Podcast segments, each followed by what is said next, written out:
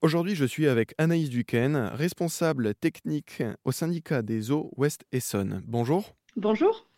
Dernièrement, vous avez euh, opté pour des chiens renifleurs de fuite d'eau. Déjà, traditionnellement, comment est-ce que vous faites pour détecter les fuites d'eau?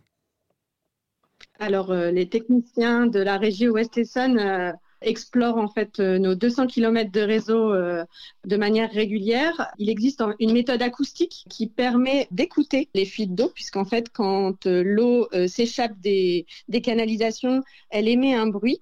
Donc, c'est ce bruit que l'on écoute dans les méthodes traditionnelles grâce à, divers appareils, euh, le technicien est capable de localiser où se trouve la fuite sur le réseau. Et ensuite, une équipe de travaux intervient pour réparer cette fuite. Pour écouter la fuite, il y a nécessité de poser des capteurs sur la canalisation, mais sur certaines portions de notre réseau, il n'y a pas de possibilité de poser des capteurs pour écouter la canalisation. Euh, et c'est dans ce cadre-là euh, où nous avons fait appel aux chiens renifleurs de fuite. Donc, euh, on a fait appel à deux maîtres chiens qui sont venus avec euh, cinq chiens. C'est une opération qui a été menée sur une semaine où les chiens ont, parcouru environ 5 km euh, de linéaire de réseau par jour. Donc, c'est quand même un, effort pour les chiens. Donc, chaque chien travaillait sur un kilomètre à peu près chaque jour. Et à chaque fois qu'ils sentaient l'odeur du chlore de notre réseau, il marquait, donc c'est-à-dire qu'il s'asseyait euh, pour donner le signal au maître chien euh, qu'il avait senti un dégagement de chlore. En Ile-de-France, vous êtes les premiers à expérimenter euh, cette technique tout à fait. En fait, on est la première régie publique à expérimenter cette technique. Elle a, déjà été utilisée sur des délégations de services publics, notamment par, par Veolia. Euh, mais nous, nous sommes la première régie publique à, avoir expérimenté ce système. Le fait d'utiliser des chiens, c'est également euh, une bonne économie d'énergie et donc euh, d'argent également. Effectivement, euh, il y a à peu près 20% de, l'eau qui est puisée euh, dans la nappe phréatique euh, qui est perdue en fuite.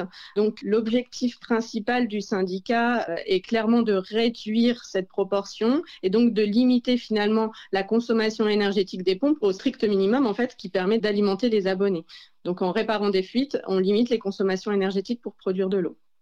Est-ce que l'idée du projet, c'est de développer le plus possible les chiens pour éviter d'avoir recours à la technologie ou est-ce que justement les chiens viennent en complément de la technologie? Non, ils viennent euh, totalement en complément. En fait, euh, les techniciens euh, ont de très bons résultats pour écouter les canalisations quand cela est possible, mais parfois on a des plusieurs kilomètres sur lesquels on n'est en mesure de poser des capteurs. Donc là, on n'est absolument pas en mesure de, savoir s'il y a une fuite ou pas sur le réseau. Euh, donc c'est clairement le moment où les chiens sont les plus pertinents euh, pour pouvoir renifler la canalisation sur ce, kilomètre euh, sans émergence. Est-ce que vous, en tant que responsable technique, vous êtes convaincu de cette technique qui vient en complément, comme on l'a rappelé, de chiens renifleurs de fuite d'eau? Alors, je pense que c'est effectivement une, technique sur laquelle on va pouvoir s'appuyer dans le futur. Après, euh, on, commence à faire des investigations euh, suite à l'expérience qu'on a pu mener. On se rend compte parfois que ça a fonctionné et parfois non. Donc, on est en échange régulier avec l'entreprise qui fait ce type de prestation pour justement pouvoir l'améliorer. on est sur une technique novatrice qui a besoin d'être améliorée, mais sur laquelle on pourra se baser dans le futur. C'est donc euh, la technique des chiens renifleurs de fuite d'eau dont le syndicat des eaux Ouest Essonne nous a parlé. J'étais avec Anaïs Duquesne, responsable technique. Merci beaucoup. Merci.